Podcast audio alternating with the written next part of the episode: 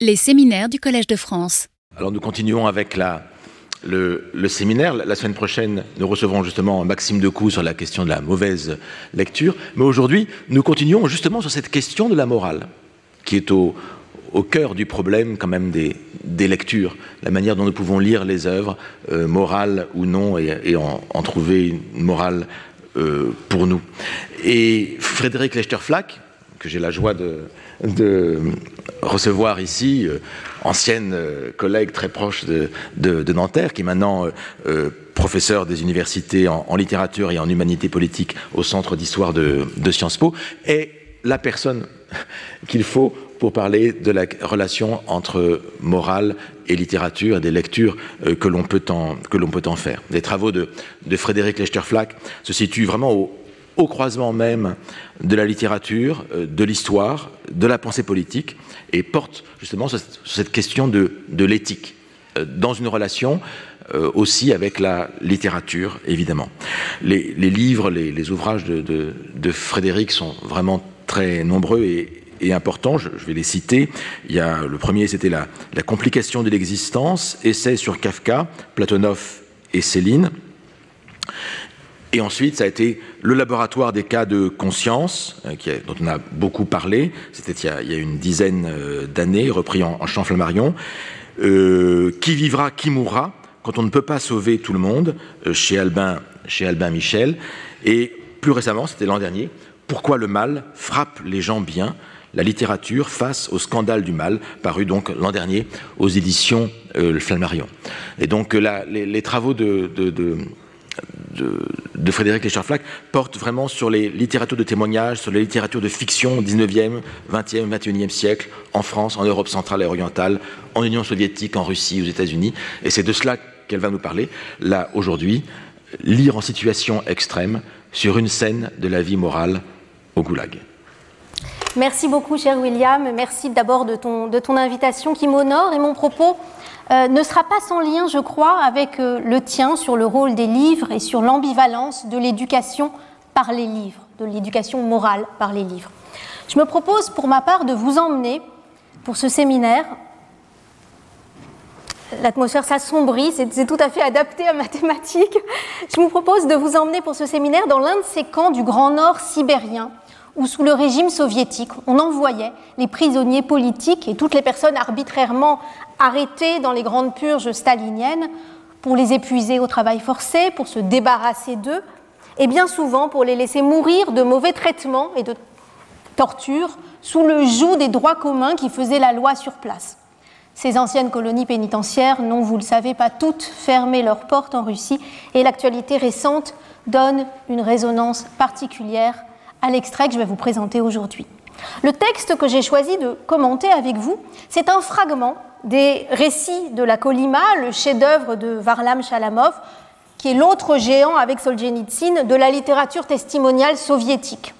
J'ai choisi ce texte, qui fait quelques pages, 5-6 pages, parce qu'il interroge en profondeur, je crois, la signification morale et les enjeux éthiques de la lecture, en mettant en œuvre à la fois un questionnement sur comment lire, comment est-ce qu'on doit lire, nous, ici et maintenant, un récit comme celui-là, et en nous obligeant à nous interroger sur les pouvoirs et sur les risques de la lecture, de cette fréquentation, ou peut-être dois-je dire de cette consommation des grandes œuvres littéraires du patrimoine mondial. Nous allons donc parler ensemble de romanciers et d'éditeurs de romans, mais ces termes, romancier, éditeur de romans, auront ici un sens un peu particulier. Dans l'argot du goulag, en effet, un romancier, un éditeur de romans, les deux mots sont synonymes, c'est un cave, donc un détenu non membre de la pègre, un cave élevé au rang de pourvoyeur d'histoire. Un détenu instruit, qui, contre une assiette de soupe, une charge de travail allégée, une protection contre la violence quotidienne, consacre une partie de ses nuits à raconter de mémoire aux truands, qui sont les vrais maîtres des camps soviétiques, des récits palpitants tirés de la littérature. Dans ces lieux où les distractions culturelles sont quasi inexistantes, quand les truands se lassent de violer les plus jeunes, de se faire gratter la plante des pieds par leurs esclaves ou de jouer les affaires des autres aux cartes, c'est Alexandre Dumas ou Victor Hugo qu'ils demandent qu'on leur serve.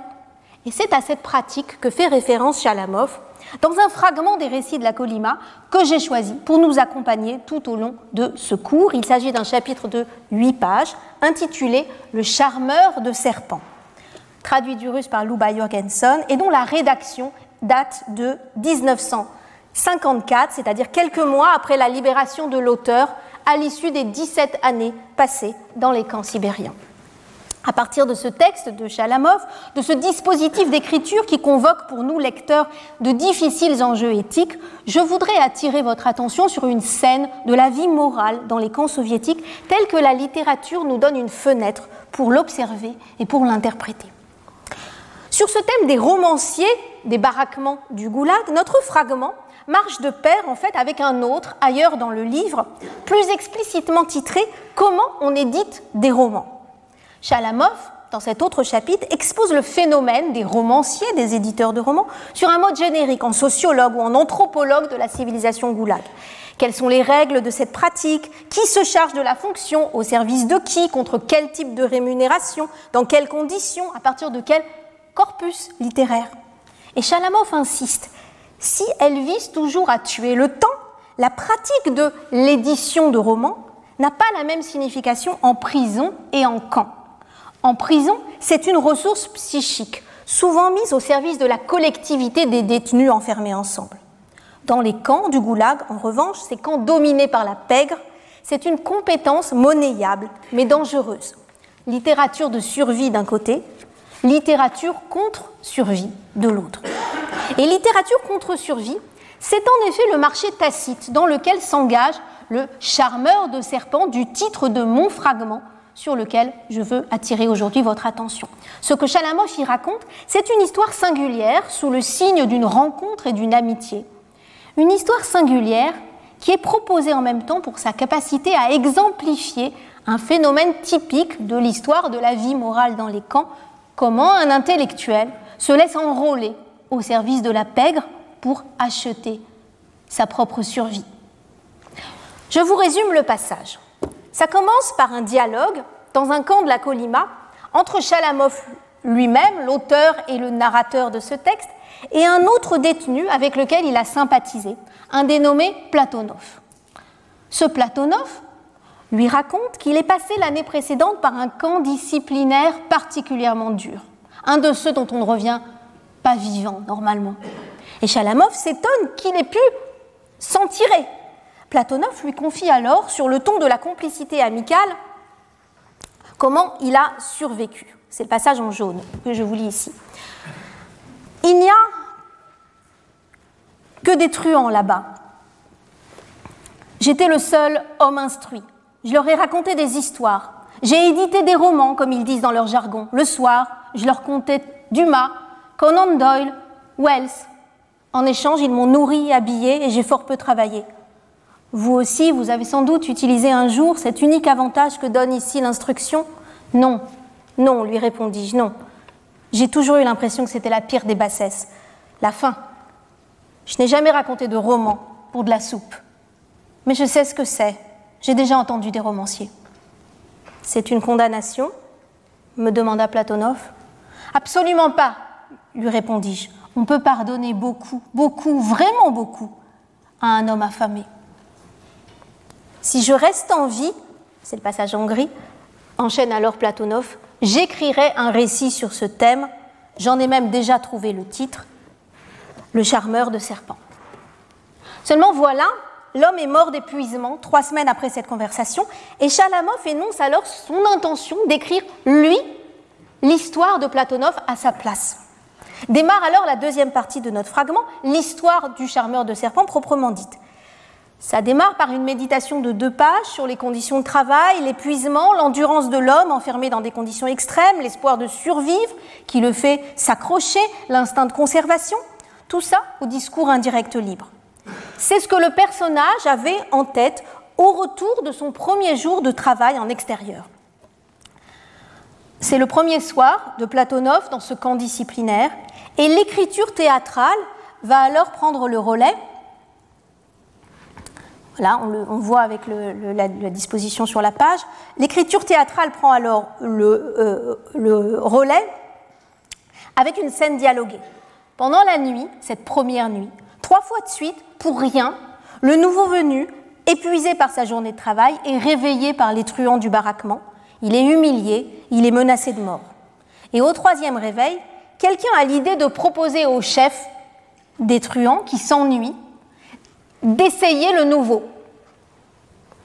On réveille donc une nouvelle fois Platonov avec une proposition. Écoute, tu sais éditer des romans? Il hésite quelques secondes, puis répond oui, et il se lance. Le fragment s'achève alors à l'aube. Platonov a raconté toute la nuit. Son récit a plu au chef des truands, Fédia. Voilà notre homme adoubé, romancier du baraquement. Et je laisse de côté pour l'instant le petit incident final sur lequel se referme le chapitre. Alors pourquoi nous raconter cette histoire? Chalamov est explicite sur sa démarche. S'il a entrepris d'écrire ce récit, c'est parce que celui qui voulait le faire lui-même est mort avant d'avoir eu le temps d'exécuter son projet. Il s'agit donc de l'écrire à sa place, de raconter pour lui. Est-ce un hommage aux disparus? Est-ce un magnifique exemple de témoignage pour autrui, de témoignage par procuration, avec tout ce qu'il faut de scrupules éthiques pour porter la parole d'autrui et rester fidèle aux morts? C'est une interprétation tentante, mais en fait ça ne marche pas. Parce que Chalamov invente, il mobilise les ressources de la fiction, il substitue au récit témoignage manquant de Platonov, que nous ne connaîtrons jamais, un autre récit assumé par lui pour le compte de son camarade, ou plus exactement à son propos. Le testis est mort, le superstes prend le relais, même si sa vérité n'est pas tout à fait la même. Chalamov n'était pas là dans la salle cette nuit-là pour voir son ami réagir à la demande des truands, mais il en a connu assez pendant ses propres années de camp pour composer une scène représentative qui puisse suppléer au vécu du témoin direct jusque dans la retranscription de son flux de conscience intérieure. Seulement, l'interprétation du projet comme un passage de témoin ne va toujours pas. Il y a deux bizarreries, en effet, qui doivent nous alerter. D'abord, ce témoignage pour autrui se déploie sur fond d'une divergence morale, d'une polémique feutrée, celle que j'affichais tout à l'heure, le passage en jaune, euh, une, divergence morale, une polémique feutrée, puisque quand Platonov pensait pouvoir compter pour sa confidence sur la complicité d'expérience propre à la catégorie des intellectuels, Chalamov refuse si brutalement la main tendue que cela donne lieu à un moment de malaise. J'ai toujours eu l'impression que c'était la fin, la pire des bassesses. La désapprobation morale est claire, et même si on peut pardonner beaucoup à un homme qui craint pour sa vie, Chalamov tient à ce jugement de valeur énoncé fermement. L'autre anomalie qui ne marche pas avec cette interprétation comme passage de témoin, c'est que, bien sûr, raconter l'enrôlement, c'est raconter l'un des pires moments pour la dignité de ce personnage, Platonov. Un moment de précarité, un moment d'humiliation, de terreur, le moment où un homme se déculotte pour sauver sa peau. Et quand cet homme n'a finalement, malgré toutes ses concessions, pas réussi à rester en vie jusqu'au bout, à quoi bon cette humiliation vaine, à quoi bon la raconter À quoi bon ce coup de projecteur qui remet en lumière l'humiliation passée Le titre du fragment porte cette ambivalence des intentions. Zaklina Tielzimiei, le charmeur de serpent, c'est le titre choisi par le personnage lui-même pour exprimer par cette métaphore comment il voyait son rôle. Une justification sans illusion, cynique, un peu fanfaronne. Mais quand Chalamov le reprend ce titre, c'est avec une plus grande nuance d'ironie, parce que la même expression réapparaît à la fin de l'autre fragment de Chalamov sur les romanciers, le fragment intitulé Comment éditer des romans, que j'évoquais en démarrage. Sauf qu'alors, l'expression y figure au pluriel de mépris. Je cite Parmi ces romanciers affamés, écrit ailleurs Chalamov, on rencontre des idéologues, surtout au bout de quelques jours de relative satiété. Il y a parmi eux d'anciens hommes de lettres, fiers de rester fidèles à leur profession première, exercée dans de si surprenantes circonstances. Certains se sentent dans la peau de charmeurs de serpents, de flûtistes jouant devant un grouillement de reptiles venimeux. Pas question donc ici de témoin du témoin.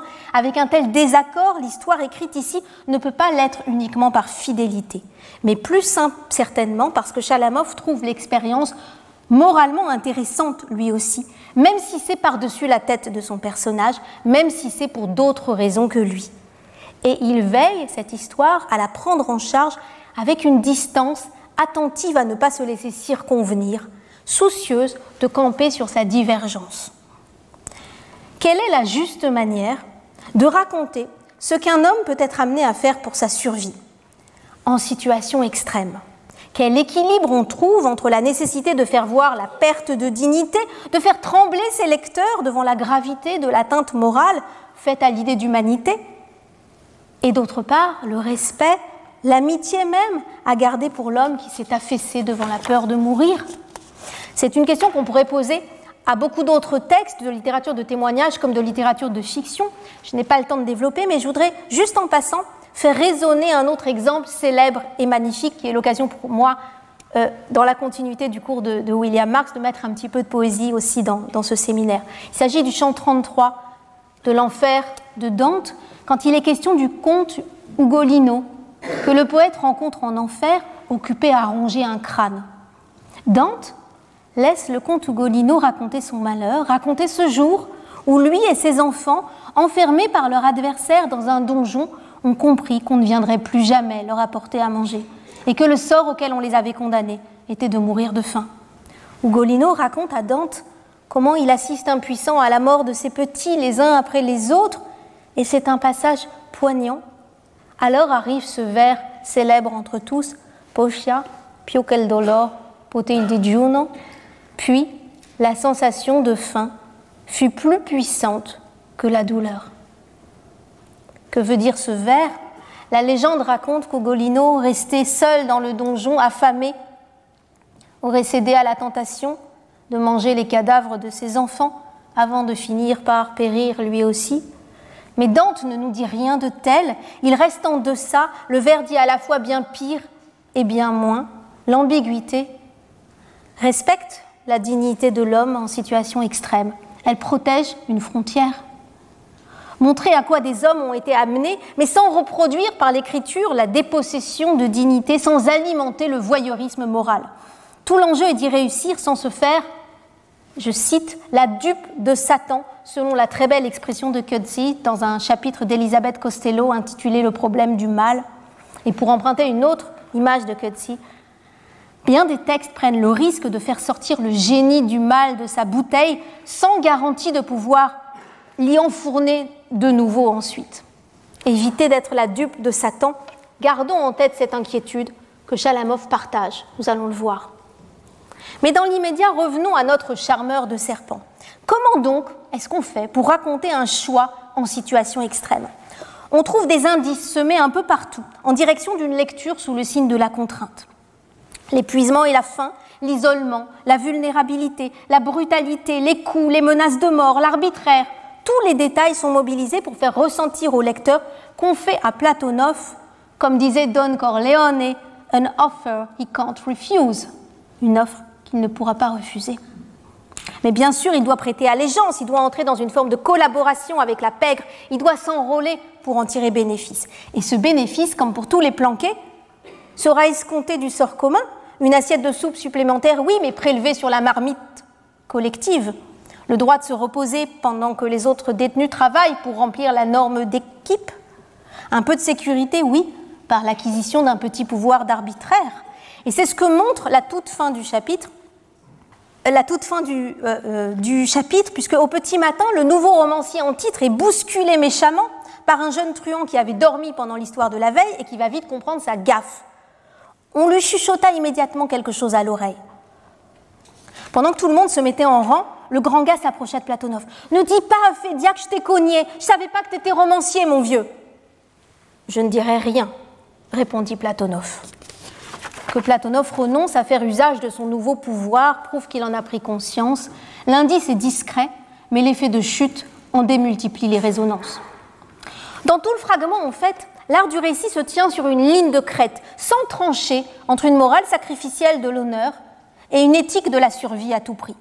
Si Chalamov valorise l'intégrité morale, il ne considère pas le sacrifice de soi comme l'étalon à l'aune duquel toutes les attitudes s'évaluent. Le récit d'un choix contraint met en œuvre une casuistique qui n'est pas un instrument de laxisme moral, mais qui n'est pas non plus le véhicule d'un préjugé normatif en faveur du martyr. Et cette attention à la casuistique du récit nous invite aussi à déplacer le curseur de la tentation du jugement vers l'analyse de la psychologie morale, ou pour le dire autrement, de la question de la culpabilité du personnage vers celle de l'honneur.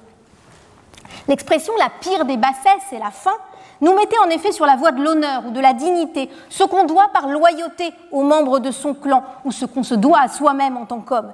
Il y a des choses qu'on ne doit pas accepter de faire, même au prix de sa vie.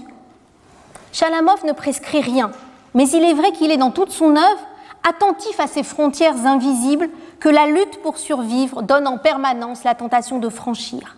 Je le cite, garder des frontières morales est très important pour un détenu, écrit-il ailleurs, c'est le problème essentiel de sa vie. Est-il resté un homme ou pas? Et ailleurs, il proclame encore, Vous n'aurez pas mon âme. Mais s'agit-il bien de cela ici? S'agit-il vraiment du franchissement d'une frontière? Là encore, c'est pas sûr, car enfin, l'éditeur de romans fait-il du mal? Il ne tue pas, il ne vole pas ses camarades, il ne les livre pas au bourreau. Le petit pouvoir d'arbitraire qu'il acquiert en se rendant indispensable à la pègre ne peut quand même pas le faire passer tout entier du côté obscur de la force. Non, ce n'est sans doute pas de cela qu'il doit avoir honte.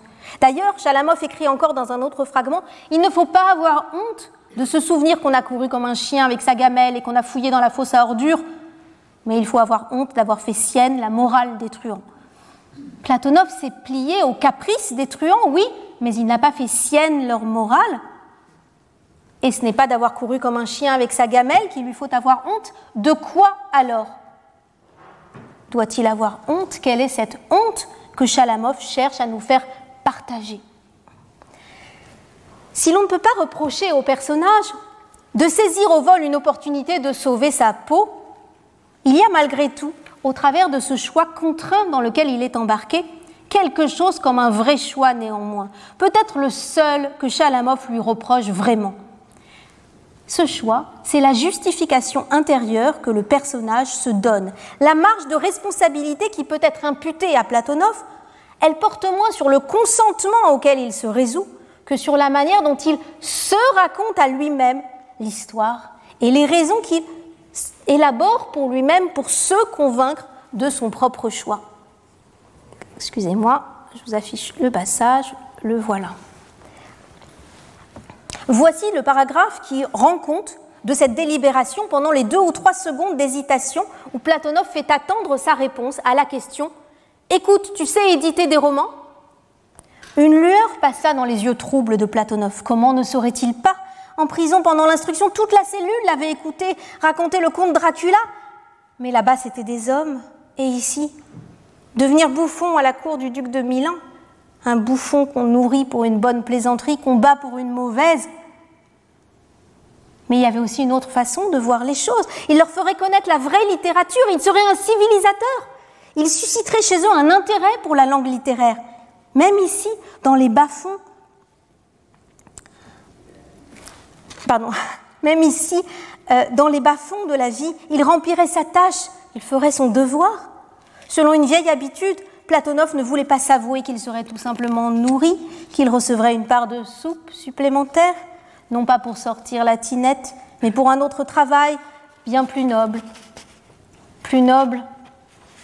Ça tenait plus du grattage de pieds sales du voleur que d'une action civilisatrice. Mais la faim, le froid, les coups, il y a dans tout ce passage une ambiguïté énonciative dans cette délibération intérieure. C'est une sorte de dialogue à deux voix, vous l'entendez bien. Qui pense tout ça?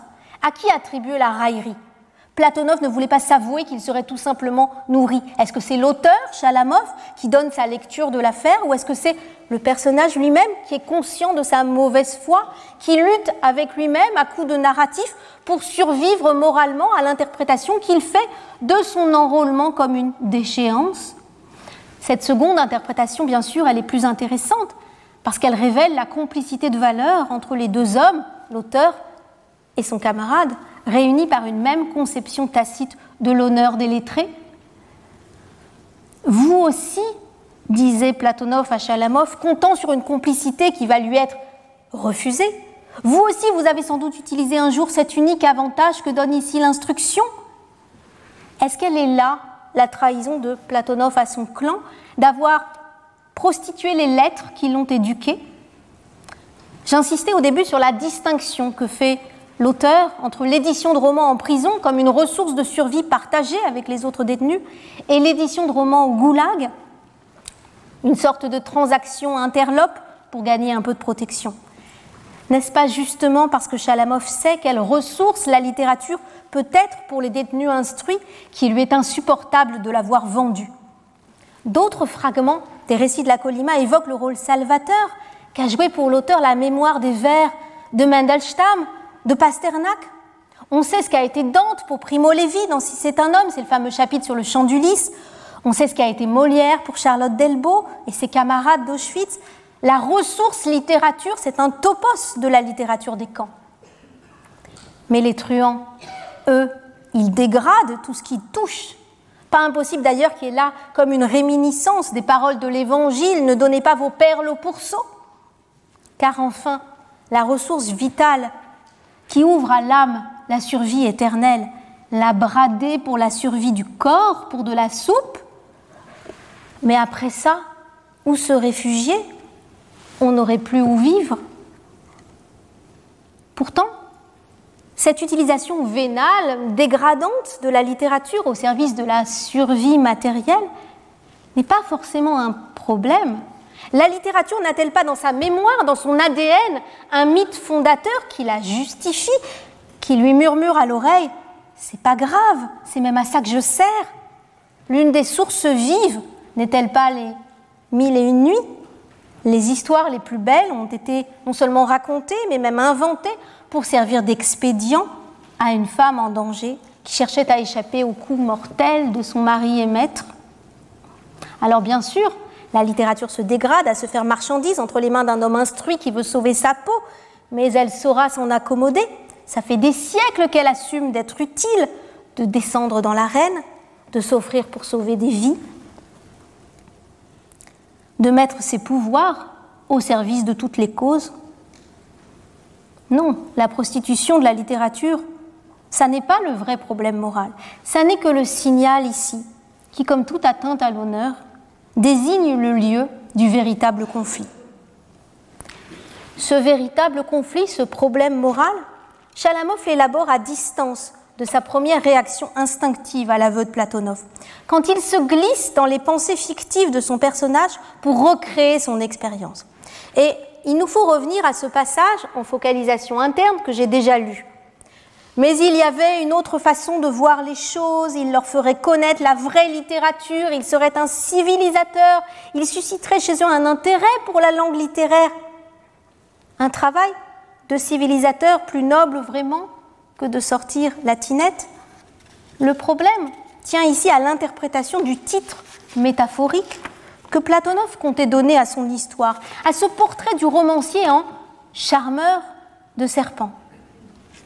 L'impossibilité de décider ici à qui de l'auteur ou du personnage attribuer le cynisme et l'ironie maintient cette métaphore du charmeur de serpent dans la bouche du personnage, du côté du credo civilisateur et d'une légitimation de l'art par ses fonctions d'utilité sociale et politique, neutraliser la violence, tenir la violence en respect par l'art, comme des serpents sous la flûte.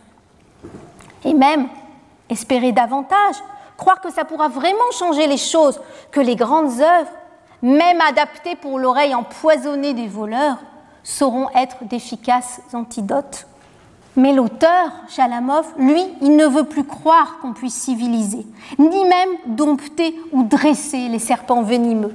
Ces serpents de la pègre qui tiennent les camps à la place de l'administration, il leur consacre en effet beaucoup de pages dans les récits de la Colima. Il insiste sur la gangrène morale qu'ils infligent par contamination à tout ce qui touche, sur le pouvoir arbitraire de vie, de mort qu'ils ont sur les autres détenus, qui corrompt tous ceux qui s'en approchent, sur l'influence de leur morale sur la vie du camp totale et sans limite. Pour Chalamov, la pègre au goulag, ça n'est pas seulement un objet pour les sciences sociales, c'est aussi, c'est surtout un défi pour les sciences humaines, aux marges de l'humanité. Chalamov le répète d'un fragment à l'autre, je le cite, les truands, ce ne sont pas des hommes. Pas des hommes? Comment comprendre cette insistance à sortir la pègre du cercle de l'humanité partagée? Chalamov sait bien que les truands sont des hommes, il est même particulièrement attentif au dispositif d'enrôlement dans leur rang, c'est-à-dire à la manière dont un homme ordinaire devient un truand, un membre de la pègre. Et bien sûr, pour les sciences sociales, comprendre la circulation entre ces deux pôles, les hommes ordinaires, les truands, permet d'agir, de construire des politiques d'incitation, de neutralisation du mal.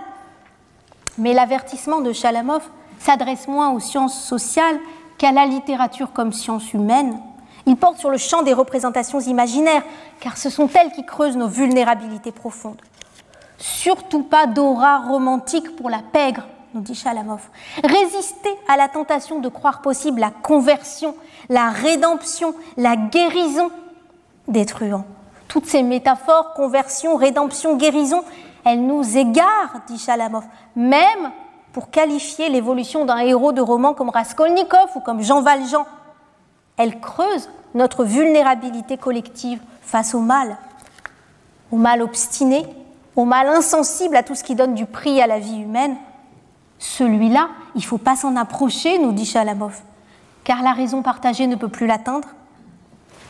Or, la littérature, une certaine littérature tout au moins, se croit capable d'affronter le mal. Elle n'a pas peur de l'abîmer, pardon, elle n'a pas peur de s'abîmer, cette littérature-là. Elle n'a pas peur de perdre son âme dans l'aventure ou de se laisser corrompre. Elle croit en ses pouvoirs de rédemption. Fondamentalement humaniste, elle a décidé une fois pour toutes de faire confiance en l'homme et en l'humanité partagée. Je suis homme, rien de ce qui est humain ne m'est étranger. Pour la littérature, il n'y a pas de non-homme. À l'humanité commune, n'est-ce pas, on peut toujours parler. Mais Chalamov insiste, elle a tort, cette littérature. On ne peut pas charmer les serpents, c'est une naïveté coupable de se croire en position de maîtrise alors que tout ce qu'on a, c'est un équilibre précaire où le mal peut nous sauter au visage à tout instant. Delenda est Carthago, répète Chalamov. Il faut savoir reconnaître ceux avec lesquels on ne doit pas négocier, pas essayer de ruser, pas entrer en transaction, pas faire le malin. Un autre fragment des récits de la Colima, un fragment intitulé Douleur, nous en donne une preuve par l'exemple du sort tragique d'un autre charmeur de serpents, d'un autre romancier de Goulag. Dans le fragment Douleur, on nous raconte l'histoire d'un homme biberonné à la littérature russe, à la grande littérature russe du 19e. Cette littérature qui enseigne, partage ton savoir et foi en les hommes, aime-les. Et cet homme, Shelgounov, il s'appelle, il l'a cru. Et lui aussi, il est devenu romancier à la Colima. Lui aussi, il a été recruté pour raconter des histoires aux truands, et aussi pour leur écrire de sublimes lettres d'amour à l'attention de leur maîtresse, tel un Cyrano aux enfers. Seulement les truands décident de s'amuser à un petit jeu avec lui, aux dépens de sa femme, qui l'attend à Moscou. On ne comprend pas très bien tout de suite où est l'astuce, tout s'éclaire à la fin du fragment, à sa libération des années plus tard. J'ai pas le temps de vous raconter, vous irez lire le fragment douleur dans les récits de la Colima, je vous laisse imaginer le scénario, ça se termine comme ça. Shelgonov avait accordé sa confiance au truand et il lui avait fait tuer sa femme de ses propres mains. Deux charmeurs de serpents, deux faces d'une même profession de foi.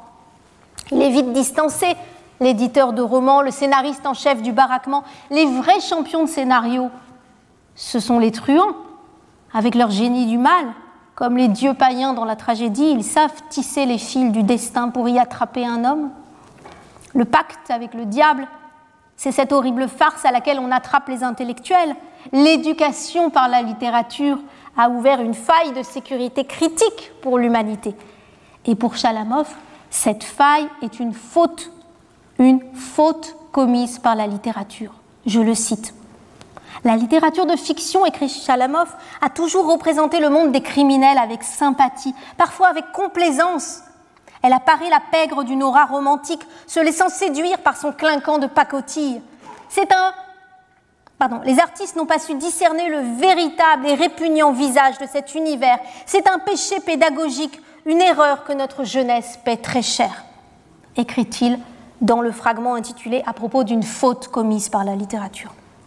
Alors vous le voyez, faire le procès de la sociologie critique, c'est vraiment petit joueur. Pour Chalamov, c'est la littérature qu'il faut mettre en cause.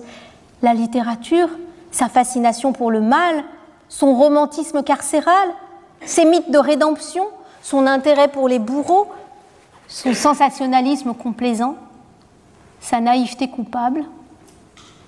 L'accusation, bien sûr, est terrible. Elle est surtout très exagérée, car elle s'adresse en réalité à une certaine littérature, pas à toute la littérature. Elle s'adresse en réalité aux dérives d'une filiation, par exemple celle qui, pour Chalamov, va du Hugo des Misérables au Dostoïevski de Crime et Châtiment, puis de Dostoïevski à Gorky et à la mode des malandrins dans la littérature russe des années 20, puis à l'apologie de la refonte et aux 120 écrivains soviétiques qui vont célébrer en 1933 le chantier meurtrier du Belomor Canal. Mais Chalamov porte l'accusation à la source. Je le cite encore. Par un caprice de l'histoire, continue-t-il, les apôtres les plus éloquents de la conscience et de l'honneur, comme Victor Hugo par exemple, ont tout fait pour porter au nul l'univers des malfaiteurs. Hugo avait l'impression que le monde du crime était une couche de la société qui protestait vigoureusement, résolument, ouvertement contre l'hypocrisie de l'ordre régnant. Mais Hugo ne s'est pas donné la peine d'examiner en quoi cette communauté de voleurs combattait n'importe quel pouvoir en place. Bien des garçons ont cherché à rencontrer des misérables en chair et en os après avoir lu ces romans. Le surnom de Jean Valjean existe encore aujourd'hui chez les truands, écrit Chalamov. Cette charge contre Hugo, elle est étonnante, elle est excessive, elle est profondément injuste, bien sûr. Elle néglige le formidable impact de cette littérature hugolienne sur le progrès du droit social, sur le succès émancipateur des politiques d'instruction publique. Elle oublie d'ailleurs aussi que Hugo n'a jamais eu une lecture simpliste des déterminismes sociaux, qui ne s'est jamais dissimulé la persistance d'une noire volonté de mal faire, nichée tout au fond de la cave et qui résiste à toutes les lumières qu'on envoie vers elle. Mais en attirant notre attention sur les risques de réception ouverts par la revendication d'une exemplarité romanesque, en nous conduisant à réfléchir sur les filiations issues de cette idée de rédemption qui est pour Chalamov la grande idée de l'art au XIXe siècle, cette mise en procès de la littérature nous rappelle combien la littérature est le champ de bataille imaginaire sur lequel se forgent et se confrontent nos représentations. Des représentations qui ont un effet dans le réel sur la manière dont nous construisons sur le terrain nos réactions face à la violence, ou nos politiques face à l'injustice.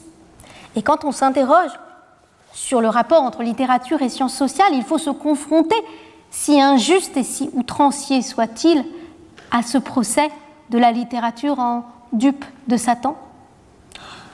Au fond, et j'en arrive euh, au bout de ma présentation, au fond, pour Chalamov, l'art de raconter des histoires peut bien servir à nous sauver la vie, mais pas à changer le monde vous pourrez peut-être échapper aux truands en les enivrant d'histoire, mais les convertir, ça jamais. Quand on joue avec le diable, on perd à tous les coups. On perd son âme, bien sûr. Faust, saint patron des littérateurs. Alors cette idée, bien sûr, elle m'est insupportable, comme elle l'est probablement pour vous aussi. Elle heurte de front la confiance dans tous les pouvoirs que je prête à la littérature, à commencer par la tentation d'en faire une éducatrice universelle. En fait, j'ai toujours pensé que le, professeur de défense contre les forces du mal à l'école des sorciers de Poudlard, c'était une allégorie du prof de lettres. Je veux croire pour ma part dans les vertus émancipatrices de la littérature, dans sa faculté de désaliénation, dans le caractère partageable de sa sagesse, dans la puissance éclairante de son décryptage du monde. La lecture des grands textes peut nous apprendre à discerner les enjeux qui exigent justice, nous aider à être plus scrupuleux avec l'usage de nos idées comme avec celui de nos émotions ou de nos sentiments. Tout ça est défendable, mais à condition, nous rappelle Chalamov, de ne pas oublier chemin faisant qu'elle peut aussi nous rendre naïfs ou impitoyables, vulnérables à la manipulation, trop sensibles ou au contraire trop insensible pour agir juste. Si je reste en vie, disait Platonov à l'auteur au début du fragment, j'écrirai un récit sur ce thème. J'en ai même déjà trouvé le titre, Le charmeur de serpent. Il est bon ce titre, hein? Excellent, lui répondait Chalamov, excellent. Seulement il faut survivre, c'est là l'essentiel. Eh bien, tout le dispositif d'écriture de ce fragment invite les lecteurs que nous sommes à l'évaluation, comme si il n'était composé que pour cela, pour notre évaluation. Mais ce n'est pas tant le recours du personnage à telle ou telle stratégie de survie dans les circonstances qui sont les siennes qu'il s'agit d'évaluer, que la pertinence du titre en fait, le charmeur de serpent. Il est bon ce titre, qu'est-ce que vous en pensez?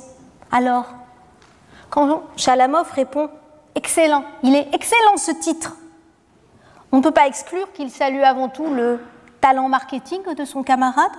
Oui, c'est vrai, c'est un bon titre, le charmeur de serpent.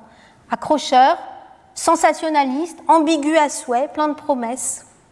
Mais je crois qu'il y a davantage.